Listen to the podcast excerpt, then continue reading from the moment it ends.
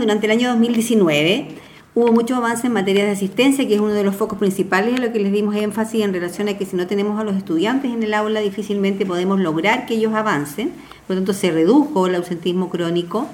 Y en materia de nivelación de aprendizaje, más de un 71% de las escuelas mostraron mejoras en matemáticas, que se avanzó más de 30 puntos porcentuales en operaciones como sumas y multiplicación.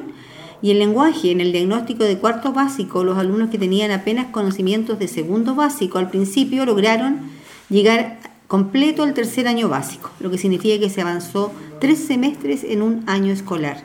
Eso es súper importante considerando, digamos, que también eso nos llevó a que de tres establecimientos insuficientes como región lográramos bajar a ocho en el, para el año 2020, con los cuales vamos a seguir trabajando en escuelas arriba, donde se suman también los establecimientos con eh, medio bajo como categorización.